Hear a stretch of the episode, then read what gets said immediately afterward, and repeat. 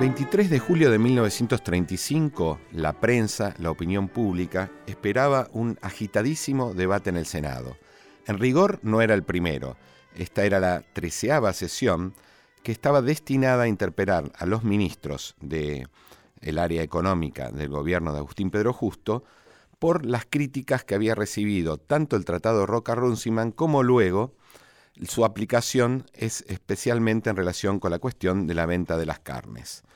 La firma del tratado había aparecido en algún momento como algo necesario y casi obvio. El cierre de la economía inglesa luego de la crisis alrededor de lo que ellos llamaban su imperio, o de lo que era su imperio, ponía a las exportaciones argentinas frente a un problema muy serio. Si Inglaterra dejaba de comprar estos productos, podría llegar a generarse un incremento de lo que ya era una situación económica relativamente complicada. Por eso los argumentos económicos, sobre todo vinculados no solo al hijo del expresidente Roca, Julio Argentino Roca, hijo, que fue el jefe de la delegación que fue hasta Inglaterra para dialogar con el encargado de negocios Walter Runciman, sino también de quien era ya una, joven estrella ascendente en la economía, en la gestión de la economía argentina, como era Raúl Prebisch, tenían una serie amplia de argumentos eh, económicos sobre el porqué de esa firma, pero la verdad es que dos años después esos argumentos parecían como endebles frente a una crítica, encabezada, como todos sabemos, por el senador Lisandro de la Torre, que se centraba que tomaba como eh, uno de sus elementos no solo la cuestión económica, sino la creciente sensibilidad antibritánica que se estaba desarrollando en ese momento en la Argentina. Todos sabemos lo que sucedió en esa sesión. los ministros, sobre todo el ministro Dubó, entra en un debate muy fuerte con Lisandro de la Torre que incluye insultos y el doctor Lisandro de la Torre, frente a esos insultos, se levanta de su banca y marcha decidido a seguir esa discusión más de cerca, por decirlo de alguna manera, con el ministro Duó y eh, aparece disparos hechos por un comisario, el, comisario Ramón Valdés Cora, que supuestamente iban dirigidos al propio Lisandro la Torre, pero que terminan con la vida del candidato electo de su propio partido, del Partido Demócrata Progresista, Enzo Bordavere. Por primera vez una discusión se convertía en algo tan acalorado que terminaba literalmente con un asesinato en pleno Senado de la Nación. Ahora la pregunta es, ¿por qué la economía generaba un debate tan intenso capaz de terminar primero con insultos, con intentos de, golpes y eventualmente con disparos, cuando en rigor, hasta ese momento, la economía había generado debates, pero no de semejante intensidad. ¿Qué le pasó a la economía en estos años? De eso es de lo que vamos a hablar hoy.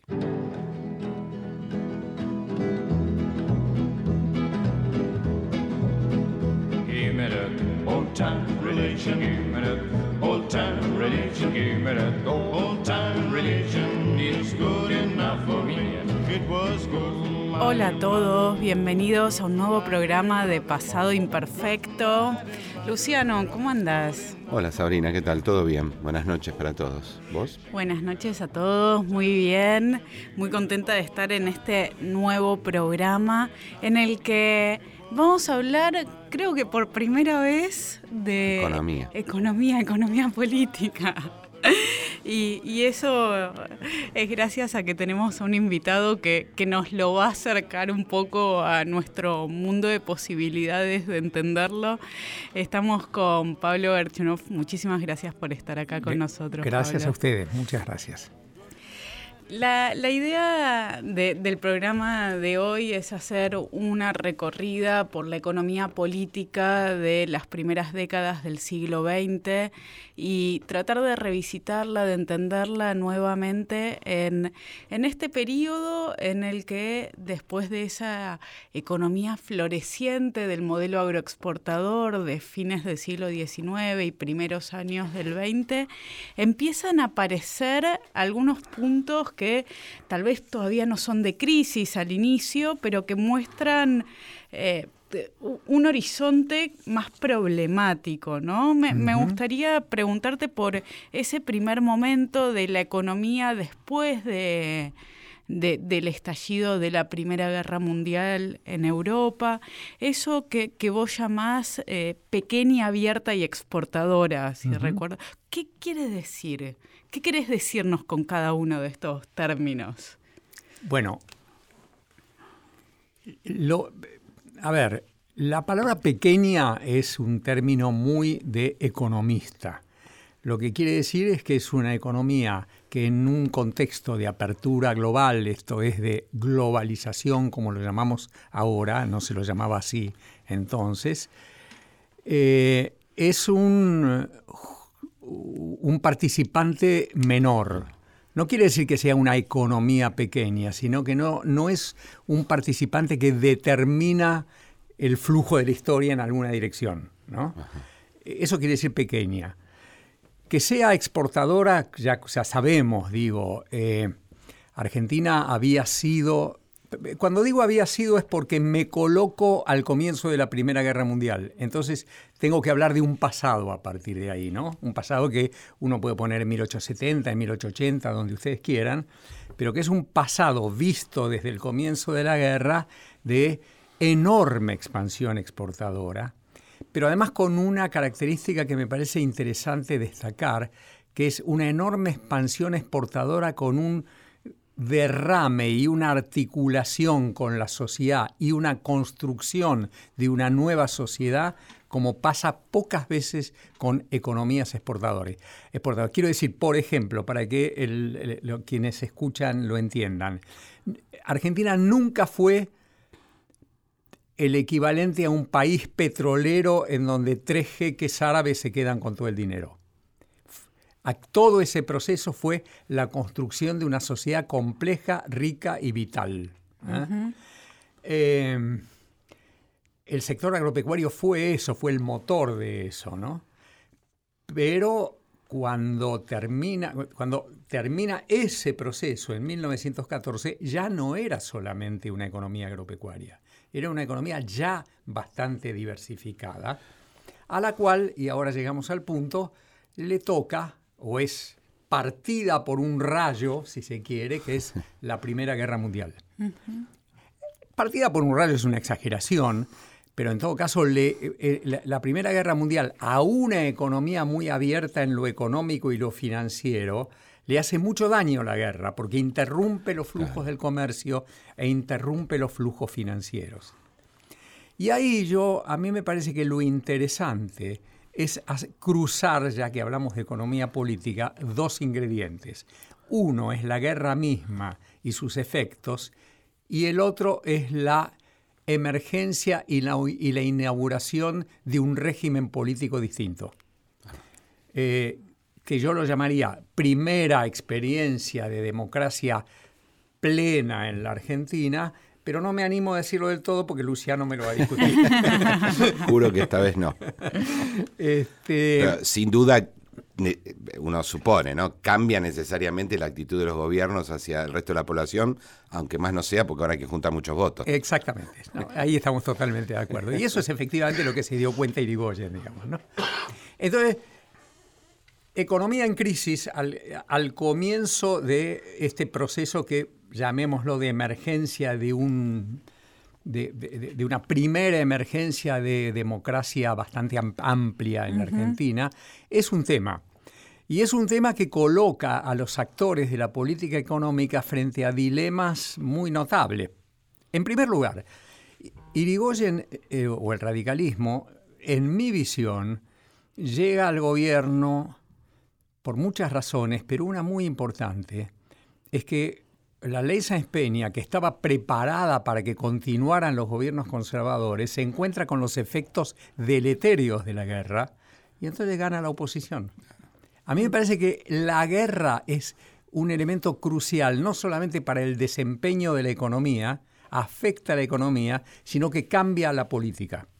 Esto es, ganan aquellos que no, es, no se esperaba que, o por lo menos desde el punto de vista del régimen, no se esperaba que ganaran. Y, perdón, te hago una consulta. ¿Vos tenés registros de que eso haya sido un tema de campaña? Por ejemplo, ¿hubo discusiones sobre...? Lo que hay efectivamente de parte de los radicales es un clásico, que es convertir a los efectos de una adversidad externa que no tiene nada que ver con la política doméstica en eh, responsabilidad del gobierno de turno. Ah. Esto es, lo que se dice es, todo lo que nos pasa nos pasa porque hay un mal gobierno.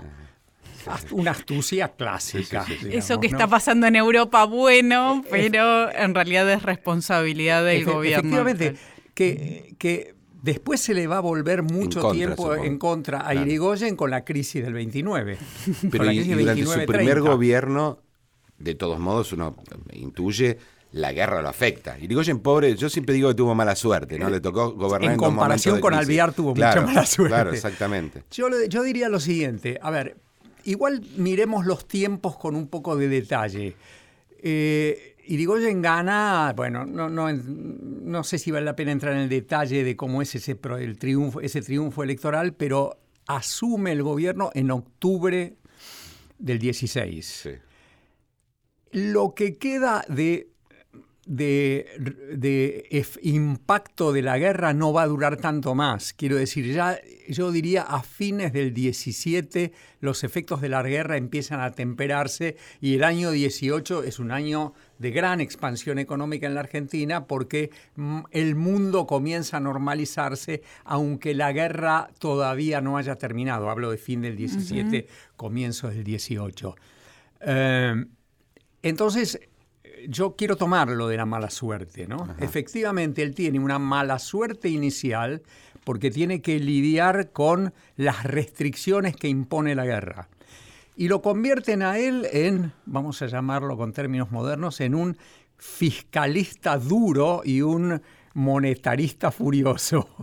Que, no, que en un hombre que además pensaba la economía en los términos del siglo XIX, eh, era un hombre grande ¿Qué significa esto? Que ah, para él el mundo de la economía era el mundo del 1880, de 1890, de 1900, de 1910.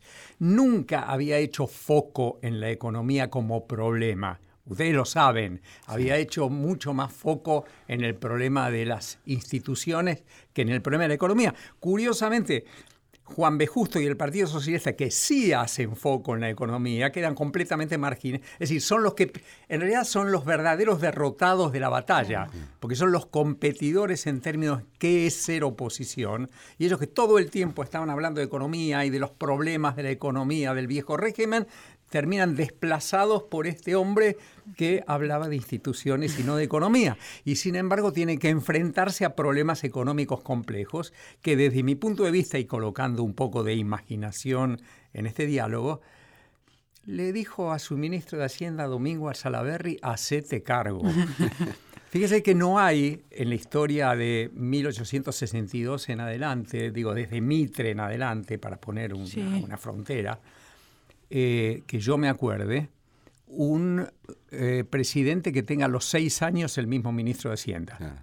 Eso puede ocurrir porque el ministro de Hacienda es un talento extraordinario, Domingo Salaverry, o puede ocurrir porque al presidente no le importa tanto la economía y quiere tercerizar eh, la gestión económica, que creo que es lo que en verdad pasó.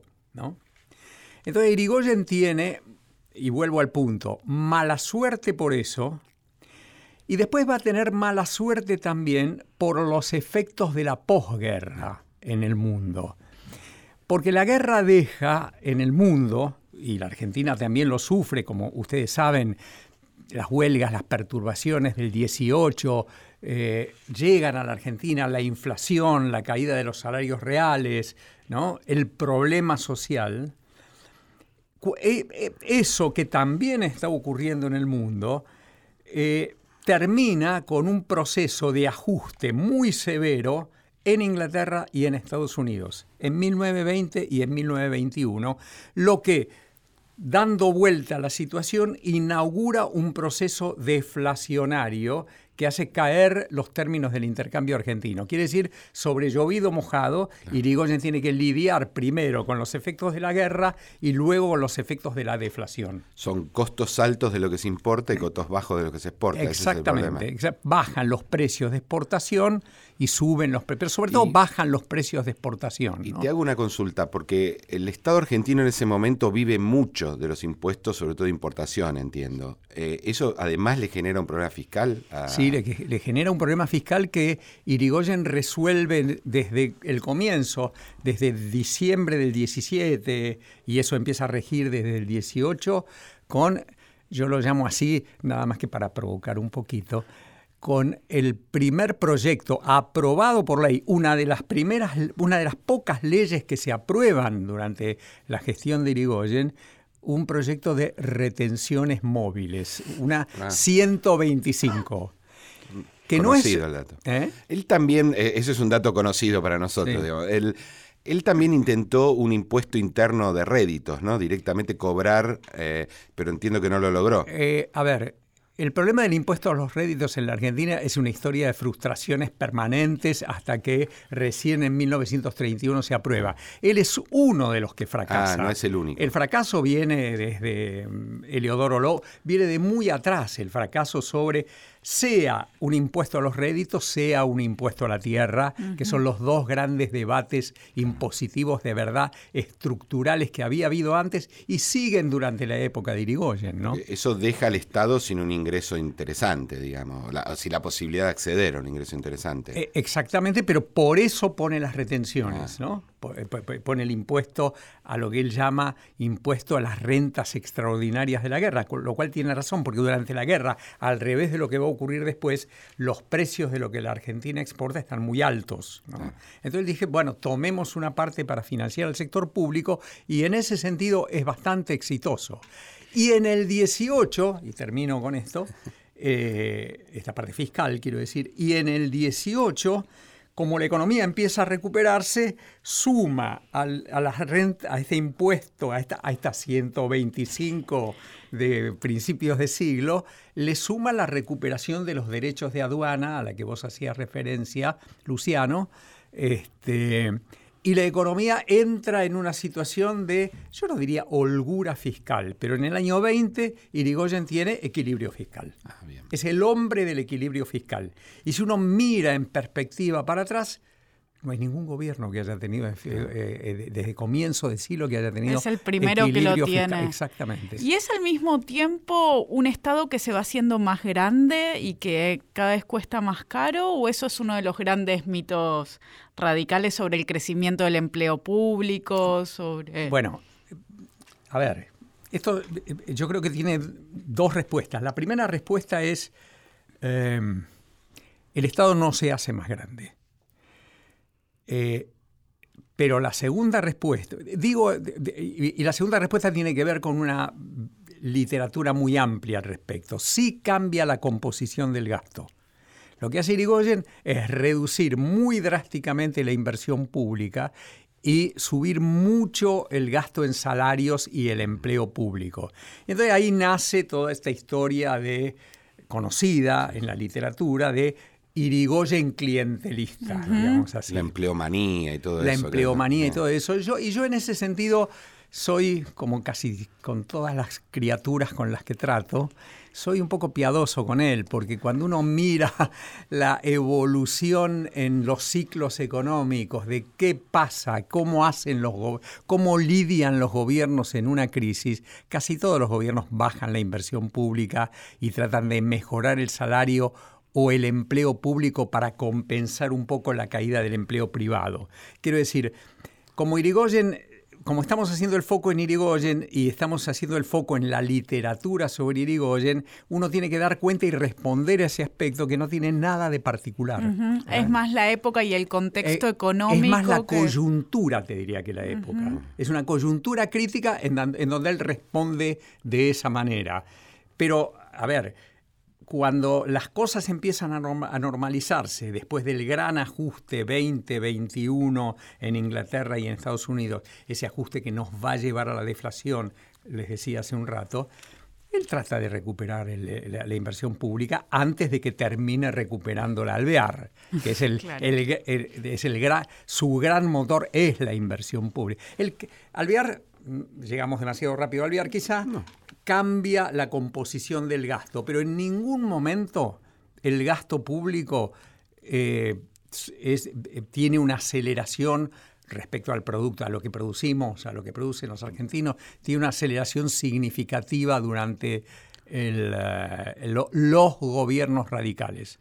Esto quiere decir que en el cruce de democracia y economía, ¿eh? la economía política, digo, la economía política no es expansiva del gasto público durante los gobiernos radicales en conjunto. Y, salvo este cambio que vos lo atribuís a la coyuntura o a las ideas de Alvear, o vaya a saber a qué, o tiene que ver con la economía que ya no es la misma a partir del 22, 23.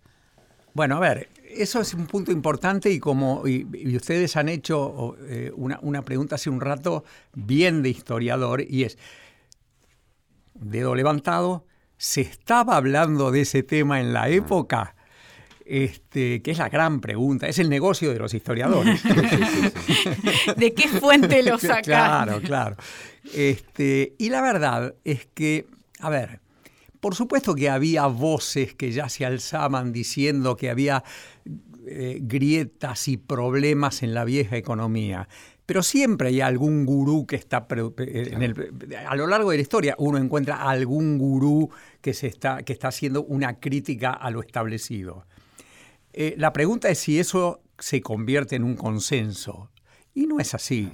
La verdad que los años 20 son percibidos por la mayor parte de los expertos, de los políticos, de los analistas, como a partir, digo, del 21, 22, está percibida mucho más como un regreso a la normalidad perdida después, eh, durante la guerra, perdida durante la guerra, un regreso a la normalidad mucho más que las grietas en el viejo régimen de acumulación, como diría Pepe Nun. Y, esa es una característica que no es solo argentina, por lo que entiendo, en general el pensamiento económico tendía a la idea de que había habido una patología, una anomalía que era la guerra y que había que volver.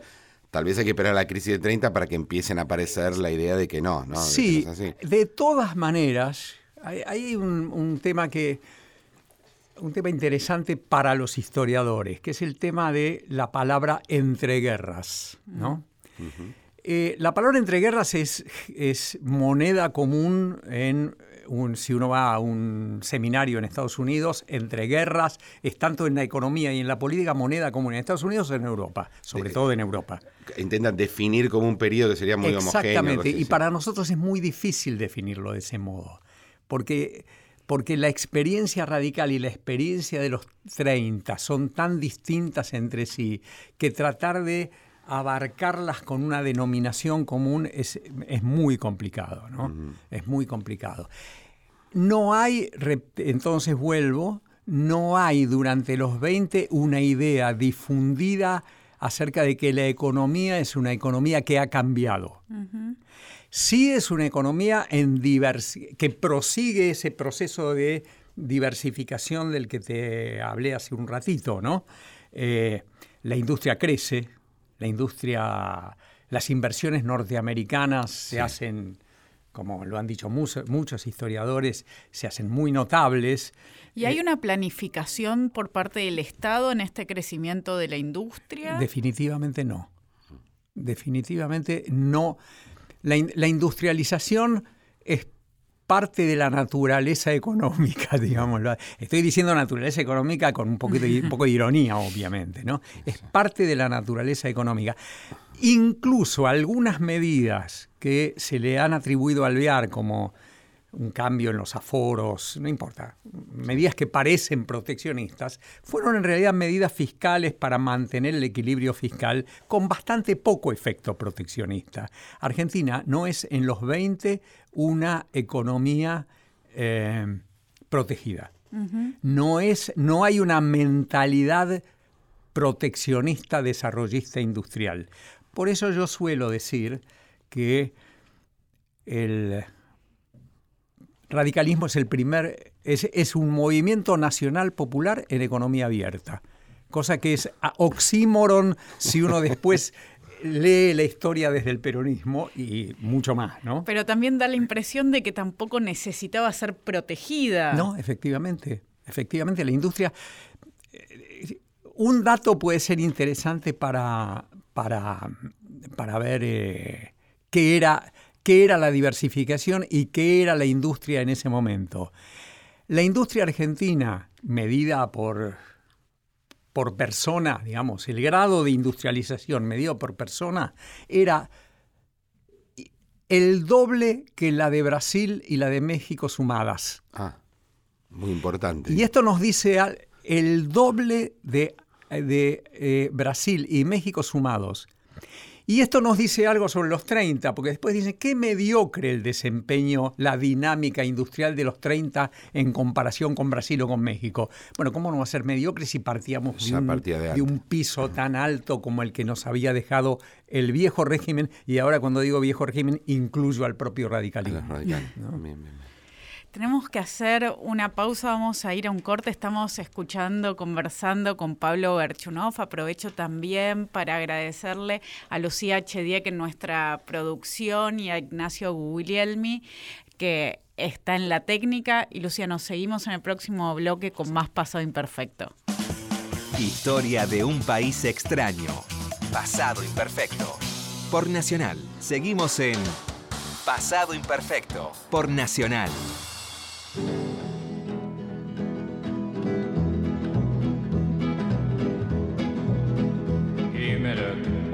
Bueno, seguimos con el segundo bloque del programa de hoy de Pasado Imperfecto. Estamos charlando un poco sobre la economía de los años no entre guerras, no hay que decir entre guerras. Y de lo que mencionabas antes, vos eh, nos diste un dato que me parece que es un dato muy significativo y estaría bueno que puedas hablar un poco más de él, de en qué consiste, que es la cuestión de las inversiones norteamericanas en los años 20. ¿Qué son? ¿A dónde van? ¿Generan algún tipo de rispidez o no en la economía argentina? ¿O al contrario, generan alegría? ¿De qué se tratan? ¿Dónde invierten? ¿Por qué invierten como invierten? ¿Cómo es eso? A ver, es una época en donde de de cambio de guardia a nivel mundial, si se quiere, ¿no? La declinación de Gran Bretaña, la emergencia de los Estados Unidos como potencia y básicamente como potencia industrial. Después, en todo caso, si hablamos del Roca Runciman, eso ahí es donde se genera el conflicto acerca de este cambio de guardia, ¿no? Pero las inversiones norteamericanas en la industria, es interesante porque inversiones norteamericanas hay en muchos otros países de América Latina y del mundo, pero en la Argentina son particularmente industriales y muy poco mineras en comparación con otros países. Esto es, esa desesperación que desde al menos Rivadavia en adelante se tiene acerca de cómo, no, cómo, cómo puede ser que no seamos un país minero, y que fracasa todo el tiempo, no encontramos nuestra minería que tiene que estar ahí, no puede ser que no esté, y que de la que participa Irigoyen, Alvear, en los 30 de nuevo, todos, ¿no? Eh, una manera de mostrar que eso es un fracaso permanente mientras otra cosa sí está ocurriendo, es que las inversiones norteamericanas son en la industria. ¿Y en qué industria?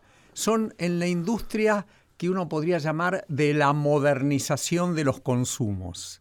¿eh?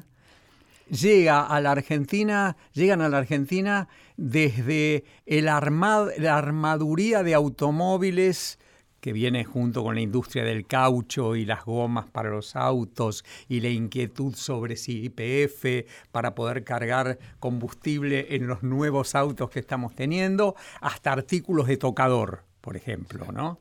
Eh, o no sé, todas las cosas que uno dice que podían dejar en estado de admiración a una clase media emergente que veía que podía acceder a consumos que no podía haber imaginado siquiera. Eso es la industria norteamericana. No es una industria de bienes de capital. No hay ningún sesgo, por llamarlo así, estalinista. No hay un proyecto de construiremos una industria siderúrgica y de bienes de capital para luego proyectarnos a no sé qué.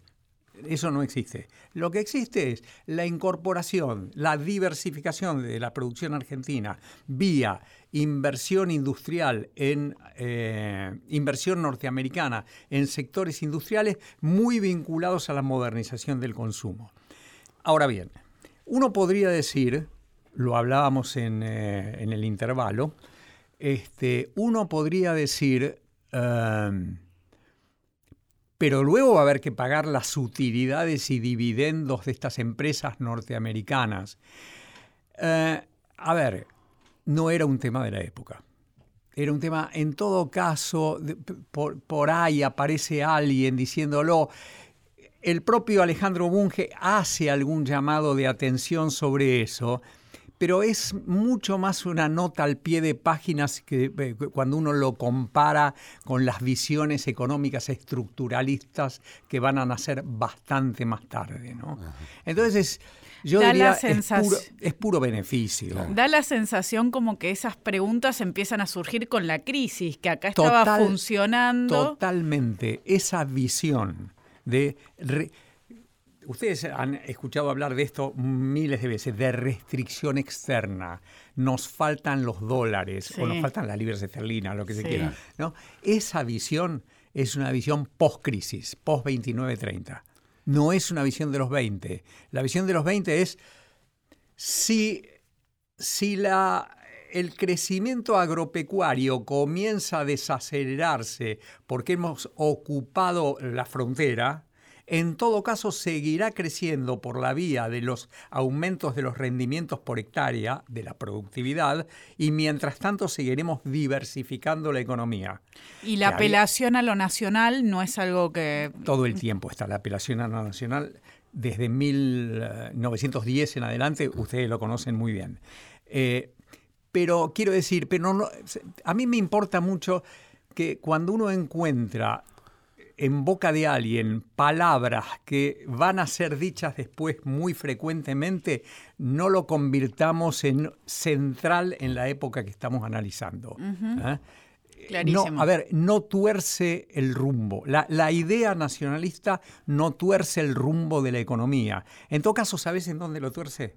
En los 20, en la, con los radicales, lo tuerce en el debate sobre la inmigración que ustedes conocen muy bien. En el debate sobre la inmigración sí hay un tema, ¿no? En donde, si se quiere, yo no diría que el radicalismo participó intensamente de eso, ni mucho menos, pero el radicalismo es un partido toma todo y ahí adentro también había voces nacionalistas que desconfiaban del torrente inmigratorio y se preguntaban dónde está la nación argentina y su identidad. Clarísimo. Pero es eso, no, es, la inversión norteamericana. Claro, no tiene que ver con eso. Y ya que entonces la crisis parece ser el verdadero parteaguas de dos maneras de, no solo de hacer la economía, sino de mirar la economía. ¿Cómo es el impacto de la crisis en, para la economía argentina y para el Estado argentino? ¿no? supongo que habrá sido serio. Muy serio, muy serio. Como siempre, la crisis en, en, un país al que le... Yo insisto mucho en esto. A un país en el que le ha ido tan bien en, en su historia anterior, en la Pax Británica, digamos, por simplificar, ¿eh?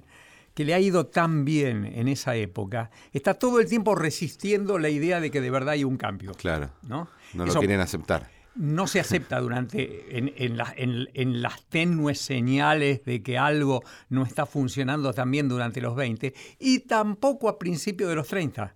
A principios de los 30 todavía está viva la idea de regreso a la normalidad. Incluso en el gabinete de justo, o sea, de los gobiernos post-golpe. yo no diría, no de todo justo, pero sí de algunos miembros del, gabinete ah. de justo.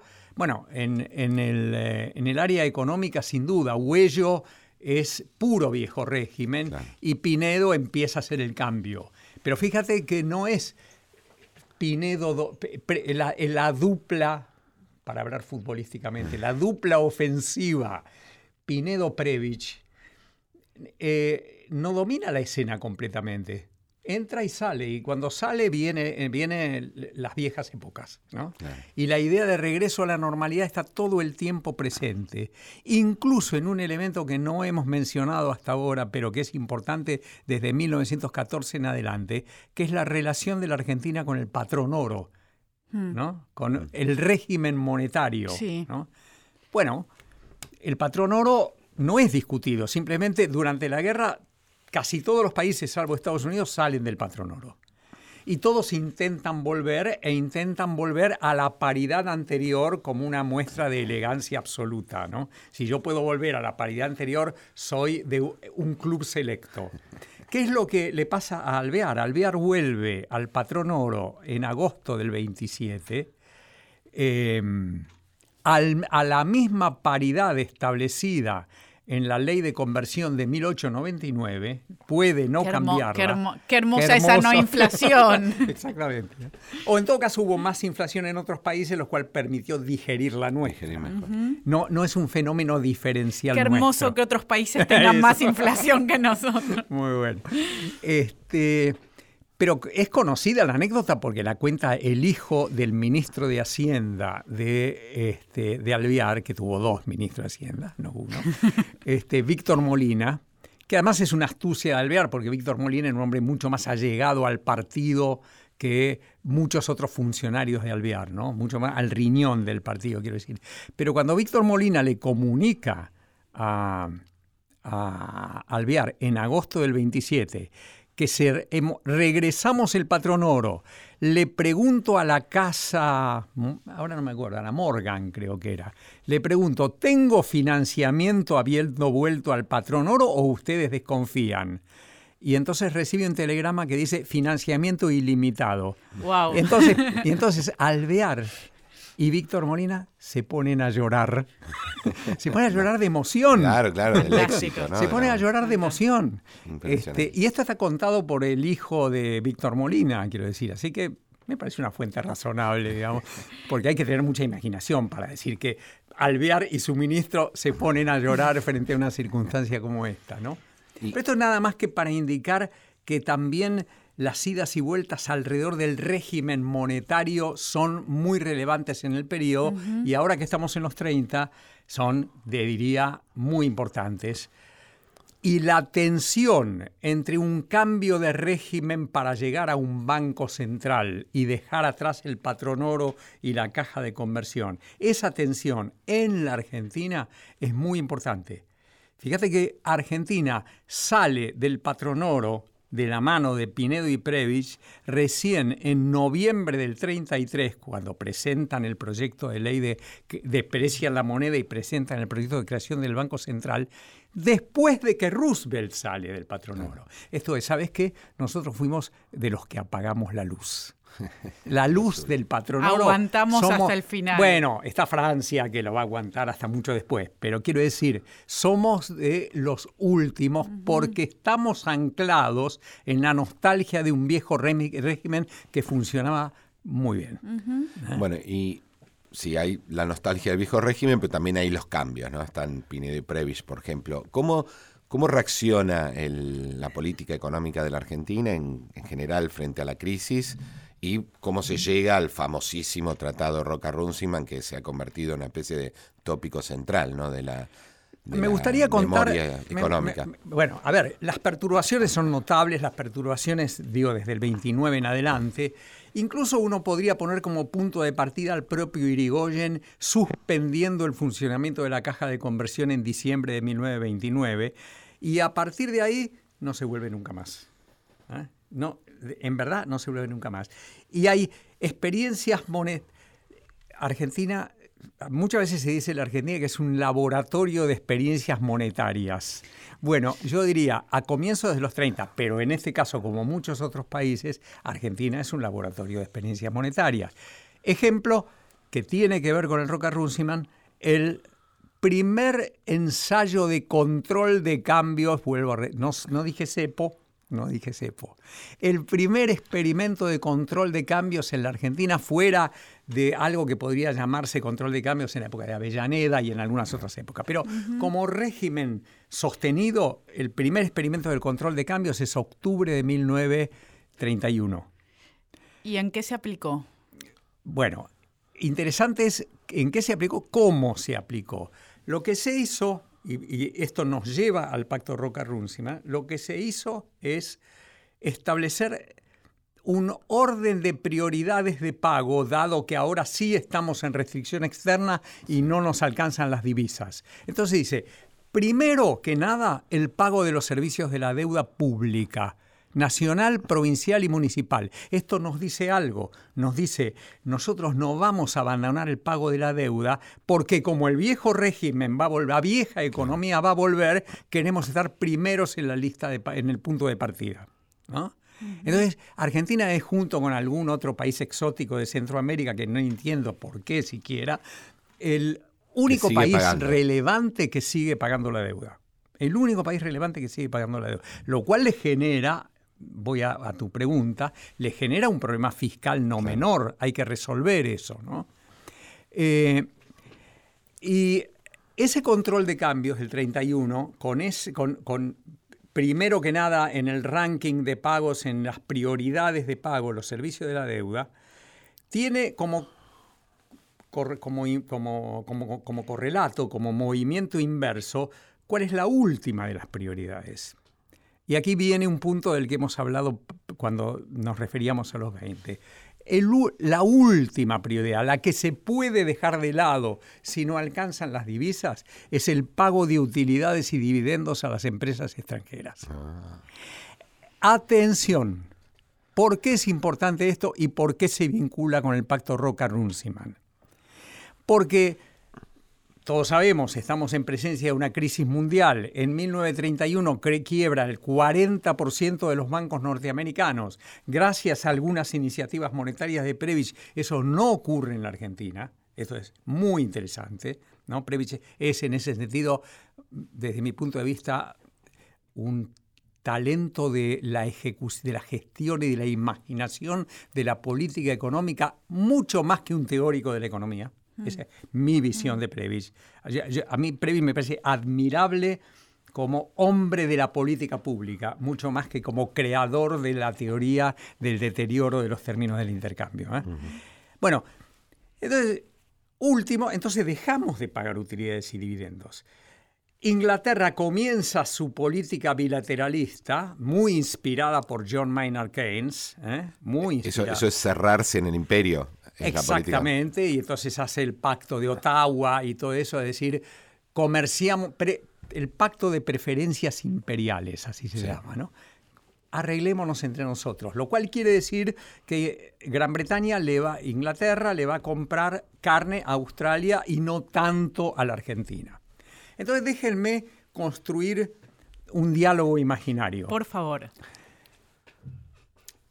Eh, el gobierno de Justo dice, qué horror, mandemos una delegación a resolver este problema.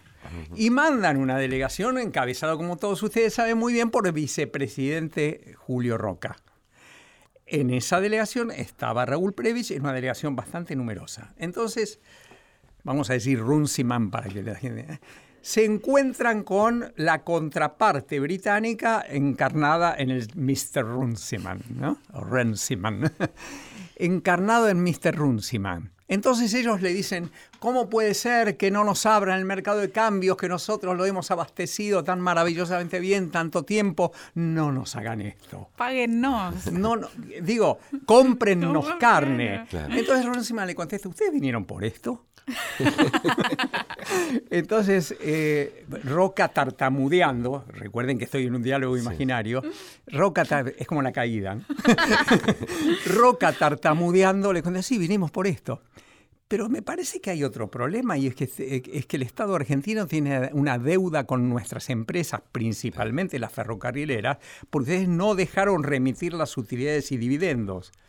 Entonces, de golpe, Runciman le convierte un problema de comercio de carnes en un problema financiero a la Argentina. Claro.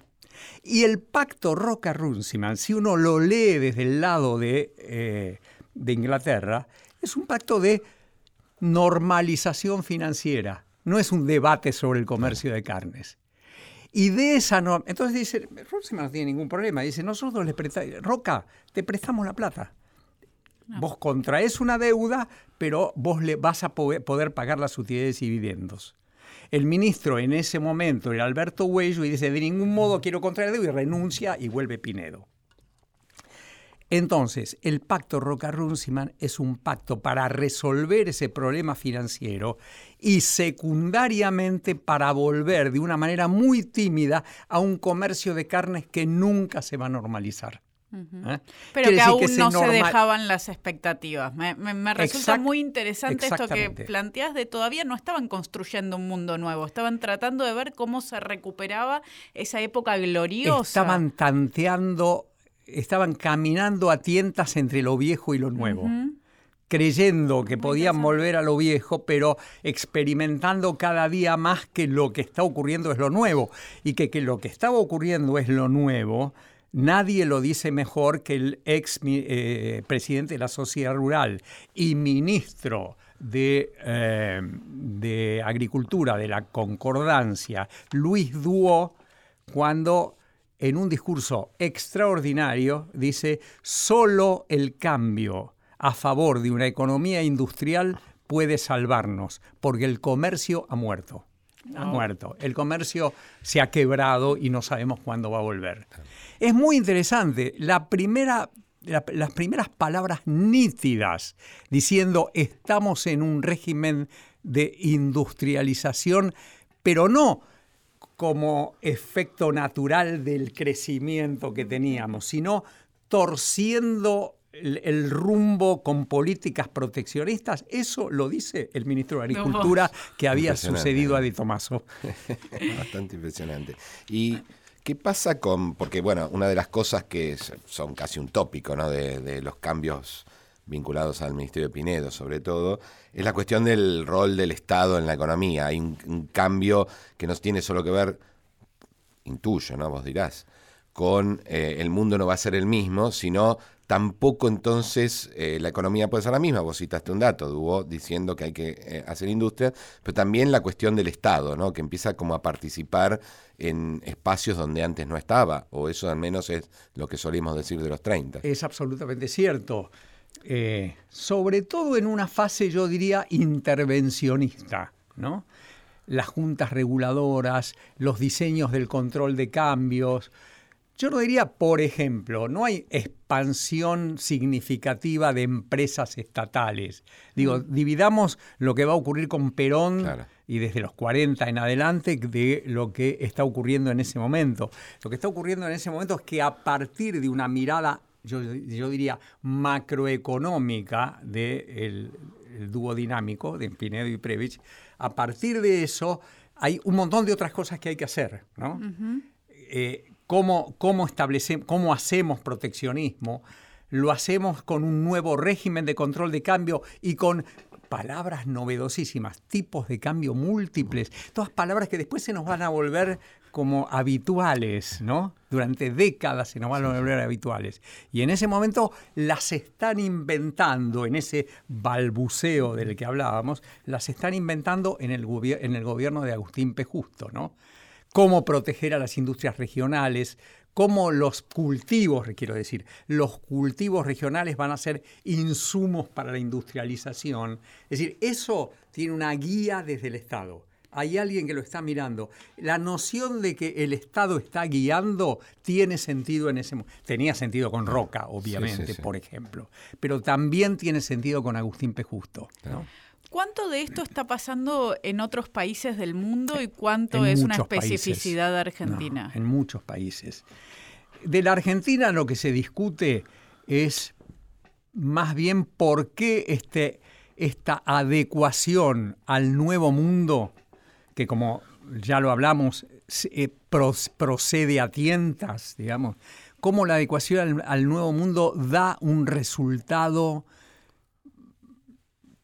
mediocre desde el punto de vista de la tasa de crecimiento. Argentina crece mucho más lentamente que todo lo que había crecido desde el 70 hasta el 28. Crece mucho menos. Y la pregunta es por qué.